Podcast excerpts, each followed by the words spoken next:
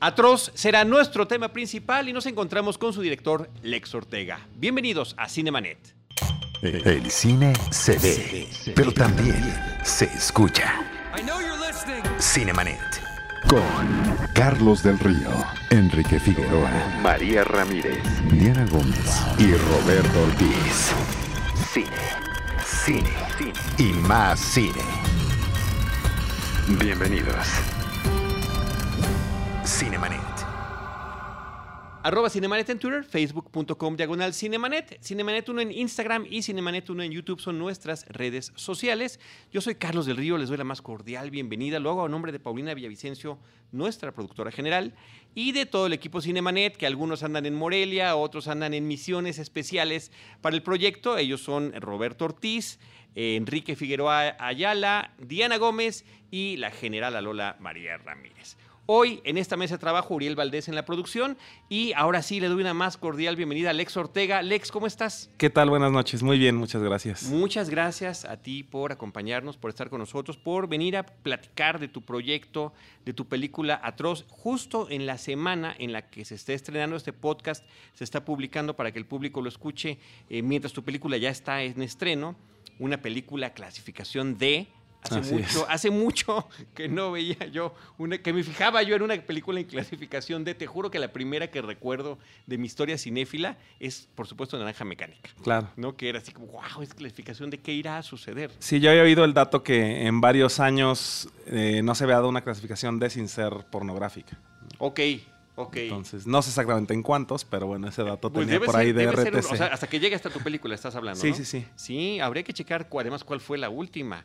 Es un dato que nos vamos a dejar de tarea y si lo tenemos ahí lo estaremos compartiendo en nuestras redes sociales. Pero bueno, Lex, eh, la primera pregunta que siempre le hacemos a nuestros amigos directores cuando nos acompañan es, ¿de qué trata tu película? ¿Cuál es la premisa básica? Sin spoilers, simplemente para darle un contexto a los amigos cinéfilos que aún no la han visto y que eh, quieren saber si, si, les interesa. Pues mira, como bien sabes, eh, existen de repente esta eh, sinopsis comercial, ¿no? En las películas. Y bueno, yo te podría decir que Atroz prácticamente relata eh, dentro de, un accidente de tránsito, ¿no? Eh, dos tipos son detenidos y la policía les confisca cintas de video donde están retratados sus asesinatos, ¿no? De forma muy gráfica. Y bueno, en estos, en estos videos podemos ver prácticamente su modus operandi de estos asesinos y, un poco adentrándonos a la psique de los mismos, ¿no?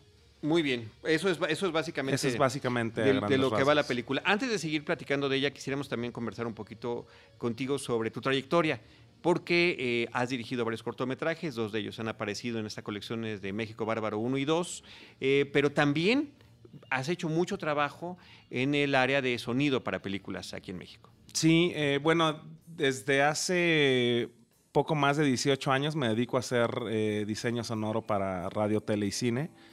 Eh, esa es como mi profesión, ¿no? Eh, en la cual yo estudié ingeniería en audio y todo. Me he dedicado todos estos años a hacer eso.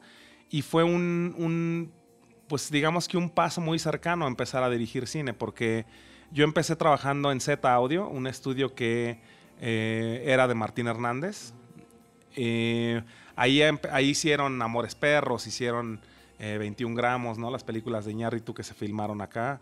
Eh, bueno, incluso, eh, no nada más esa, Babel, hicieron El laberinto del fauno, ¿no? Muchas películas. Entonces, yo empecé a trabajar con ellos y tuve mucho acercamiento todo el tiempo con directores, productores, guionistas, ¿no? Por lo mismo, haciendo mi trabajo de diseñador sonoro. y bueno, esto como postproductor prácticamente aprendes eh, a solucionar errores que vienen de producción, ¿no? Hacer limpieza de audios y, todo esto. Entonces, según yo, conocía qué no se debería de hacer en, una producción, ¿no? ¿Y qué tal al estar del otro lado? No, es, es, totalmente diferente. Digo, fue un muy buen acercamiento porque también justo sabía interpretar la parte audiovisual, no nada más la sonora, ¿no? Y, definitivamente me ayudó mucho. Digamos que la primera premisa para este cortometraje que hice por primera vez en la vida sin tener idea de dirigir estaba muy basado en el audio, que era, es un corto que se llama Devourment y es prácticamente eh, cómo escuchan los zombies, ¿no? Para mí en ese momento era como eh, quizá los gritos eh, generados por humanos eran tan aturdentes para ellos, ¿no? Los aturdía tanto que querían atacar y querían acabar con eso, ¿no? y así sirenas y así. Sonido. Eh, o sea, mi premisa era siempre el sonido. E incluso con, con, estos amigos que hice el cortometraje vimos tutoriales de YouTube de cómo usar látex líquido y entre nosotros hicimos los efectos y todo esto, ¿no? Y bueno, para gran sorpresa de, de esta parte de dirección, eh, eh, nosotros lo hicimos para, eh, exprofesamente porque estaba la, la, convocatoria del Festival Mórbido, en aquel entonces era 2010. Y bueno, para mi sorpresa lo seleccionó Mórbido, lo seleccionaron en Fantasia en Canadá, lo seleccionaron en España, en Chile, en Argentina, ¿no? Y como que sí fue una gran sorpresa para mí, les gustó mucho. Y pues bueno, ese fue la, la puerta, ¿no? Para empezar a dirigir. Para iniciar, y déjame hacer un paréntesis extraño. ¿Qué opinas de A Quiet Place, Un lugar en silencio? No sé si ya la viste, que finalmente está vinculada a, la, premisa que me estás platicando de, este cortometraje. Sí, totalmente. A mí me encantó esa película y justo tuve la, oportunidad de verla en una premiere donde te dieron incluso, te quitaban los tenis y te daban unas chanclitas ahí para, para no hacer ruido, ¿no? Eh, o sea, estuvo muy padre como esa experiencia que te hacían vivir dentro de la película. Y en general como concepto se me hace increíble. Yo creo que es de las mejores películas de terror que han salido en los últimos años. Y justo esta concepción del sonido y del no sonido, ¿Sí? ¿no? También juega un papel muy importante. Y a través del personaje de la hija, ¿no? Entonces, te lo, te lo pregunto a ti, aquí está Uriel también y le pediría que también interviniera porque le gusta mucho el cine. Uriel siempre ve todas las películas de las que estamos platicando aquí y pues además es nuestro productor. Él es el que nos edita, nos produce, nos publica y demás. Entonces, en el momento en que quieras intervenir... Urismán, bienvenido. Em, sí, qué, padre, ¿no? Y, me parece entonces que desde ese primer cortometraje, y eso se evidencia seguramente por tus gustos cinéfilos, lo tuyo es el género del horror. Sí, totalmente. El horror, el terror, el impacto, el mover a la gente. Sí, totalmente. De hecho, digo, este era un gusto que yo tenía desde muy pequeño, ¿no? Hacia hacia el cine de terror precisamente pero también en la parte de, dirigir y de escribir cine, la verdad es que no me interesa hacer otro cine, no, no sé si me salga. Eh, o sea, soy muy feliz haciendo terror y eso es lo que he hecho, ¿no? Tanto en cortometrajes como estos largometrajes que comentas. Muy bien. Ahora, Trost tiene un par de años que se realizó, hasta ahorita encuentra ya su salida comercial. ¿Dónde más lo has exhibido y cuál ha sido tu experiencia con, los públicos? Sí, mira, justo eh, Atroz tiene también un pasado bastante chistoso, porque Atroz forma parte de estos cortometrajes de los que estamos hablando. Ah, claro, hay, un primer cortometraje, Exactamente.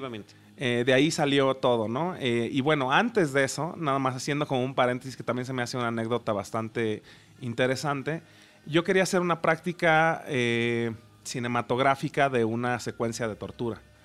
Eh, no quería que tuviera créditos ni nada, sino simplemente soltarlo en redes, soltarlo quizá en, noticieros como si fuera una película snuff. Como si fuera cine snuff. ¿no? Como, eh, que no tuviera, que no se supiera de dónde venía.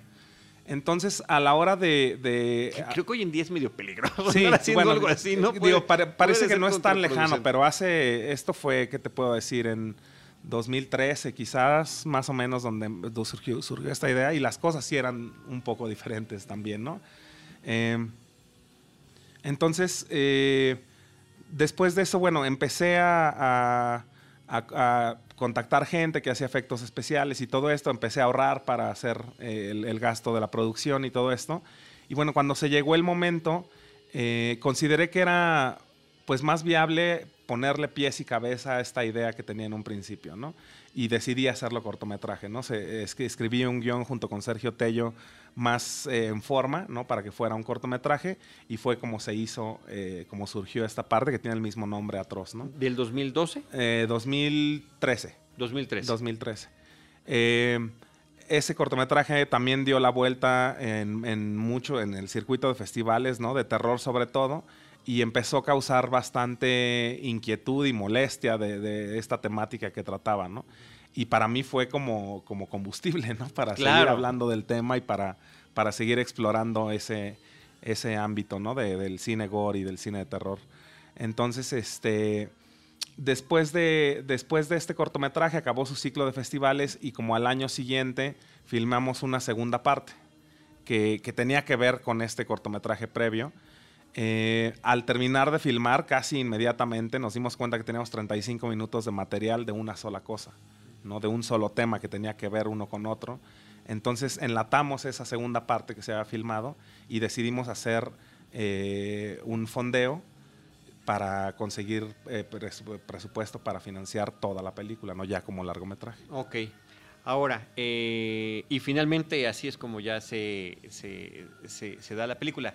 Así es. Algunos detalles para que el público lo sepa. Eres el encargado del sonido de la película, eres el director de la película, eres el escritor de la película y eres el protagonista de la película. Sí. toda ya, toda ya. No, pues, ¿De qué se trata? Sí, no. ¿Hasta dónde va a llegar tu provocación?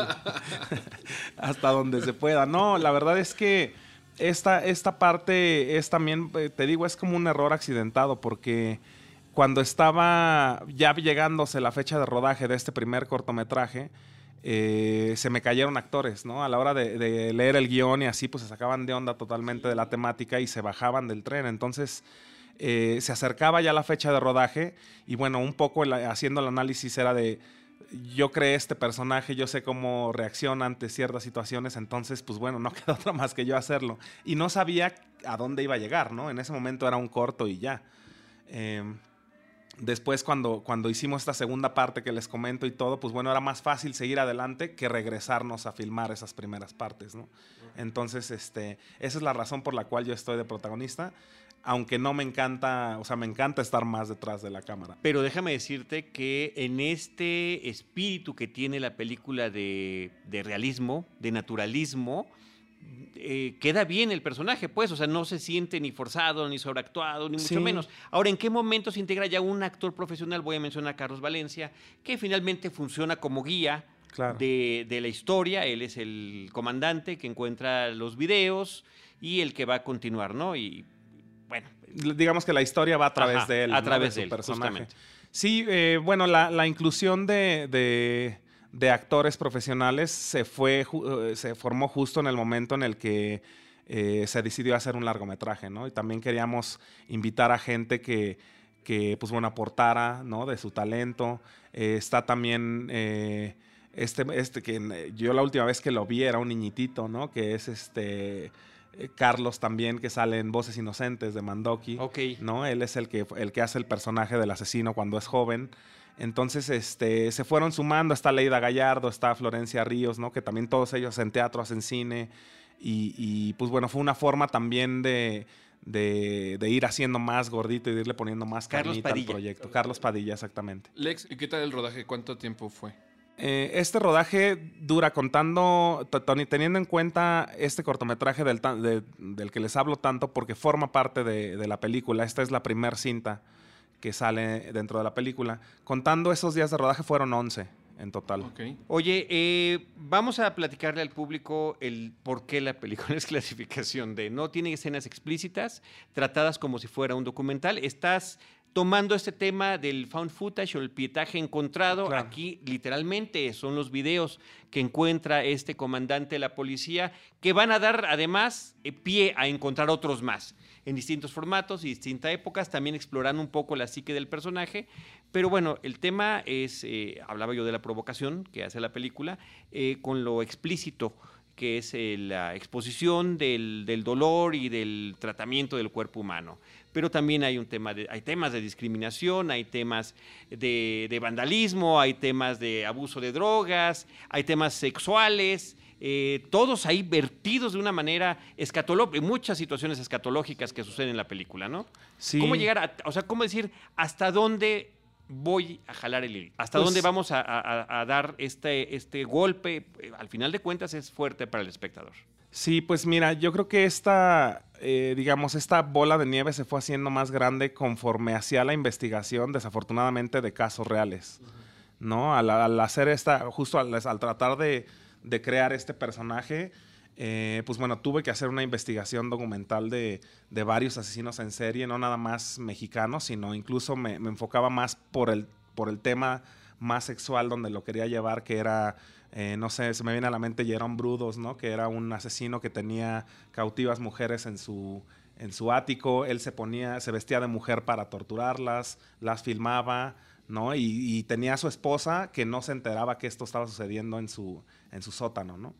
Entonces, este, Eh, son, te digo, desafortunadamente son casos que, fui encontrando y, perfiles de, asesinos que, que, me hicieron crear ¿no? todas estas situaciones y justo queriendo llegar a la parte del realismo y de, de este...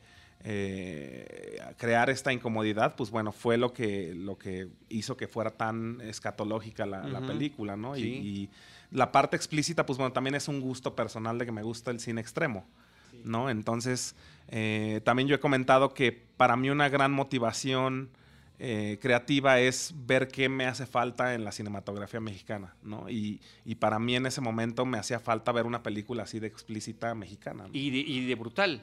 Ahora, eh, ciertamente la película empieza con un dato sobre la cantidad y porcentaje de homicidios que no son resueltos, eh, resueltos en nuestro país. Estamos hablando del noventa y tantos por ciento, ¿no? Lo que, nos, lo que nos dice tu película, más esta investigación que está de fondo, pero me parece que es interesante que el público tenga esos referentes de tu cinefilia, de tus gustos, de la inclinación hacia, hacia estos temas, pero también la parte documentada de casos reales para darle forma a estos individuos.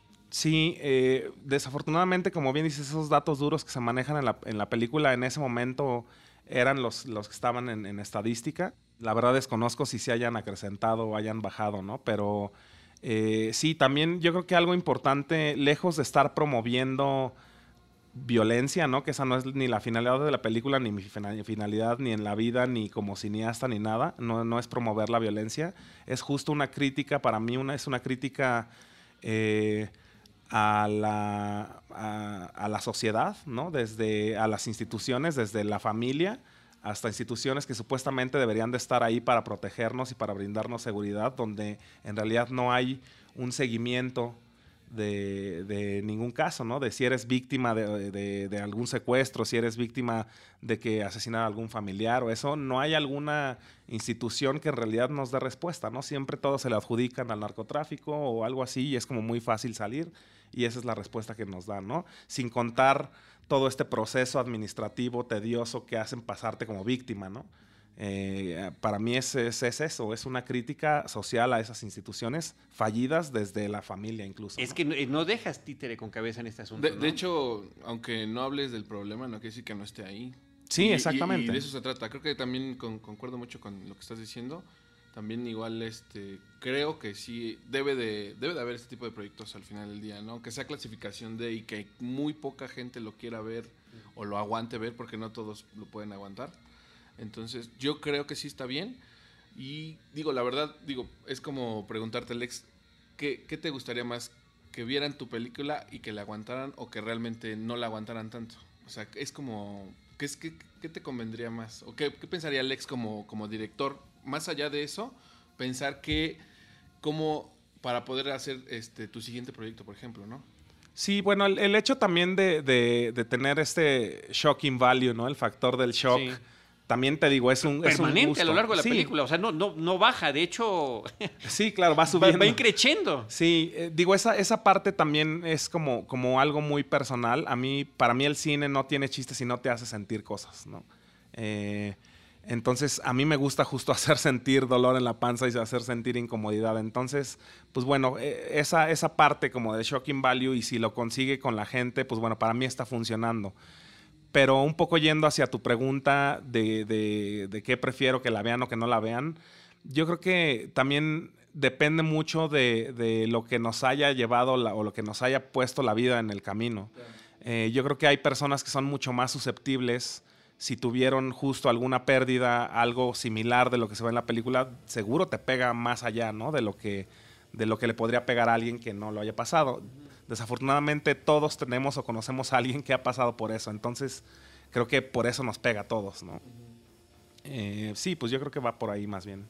Decía, decía hace rato que, no dejabas títere con cabeza porque hablas de la, institución de la familia, de todos los pasos. Este el tema de la violencia doméstica, que está también ahí eh, retratado con una claridad y una profundidad y un caso extremo, pero increíblemente violento y a lo que puede llevar, ¿no? También el comportamiento de los propios padres, sin justificar al personaje. Sí, no, el, personaje yo creo que también era como un reto que yo me puse a nivel escritura y estructura de guion, porque te hago odiar al personaje durante los primeros 40 minutos y después te presento una situación donde ahora él es la víctima y, yo quería ver qué tanto podía hacer cambiar de parecer a la audiencia, ¿no? Eh, si no justificarlo, al menos poner un precedente, porque digo, también dentro de esta investigación documental encontré muchos casos que no necesariamente cuando hay abuso infantil terminan siendo asesinos seriales, ¿no? O sea, no es una, no es un, no va una con otra. Sin embargo, eh, pues bueno, también existe esta, esta patología, ¿no? Que, hace que, vayan hacia ese camino de repente estos individuos. Entonces, eh, eh, yo creo que sí es, como importante dejar claro que, pues eso, que la, que la violencia intrafamiliar no necesariamente lleva a este camino. Este es una, un, caso que, que se da ficcionado, pero fundamentado en casos reales. Ahorita que mencionabas este asunto de tratar de cambiar la perspectiva del público sobre el personaje eh, durante el transcurso de la película, pues es un poquito lo que el, juego de Kubrick y de Anthony Burgess, el autor de la novela de Naranja Mecánica. Primero ver el exceso de este personaje y después verlo del otro lado. ¿Qué es lo que pasa cuando él y si, podremos o no tener empatía, con, ese personaje?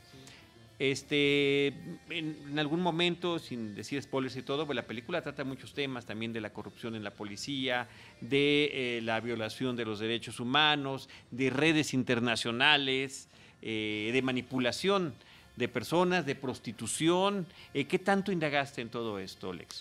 mira, a mí se me hacía importante también tocar el tema de, pues, del paramilitarismo. Eh, yo me encontraba en Bogotá precisamente presentando México Bárbaro 1 y desafortunadamente no recuerdo el nombre de esta persona, pero me hizo un comentario que me llamó mucho la atención.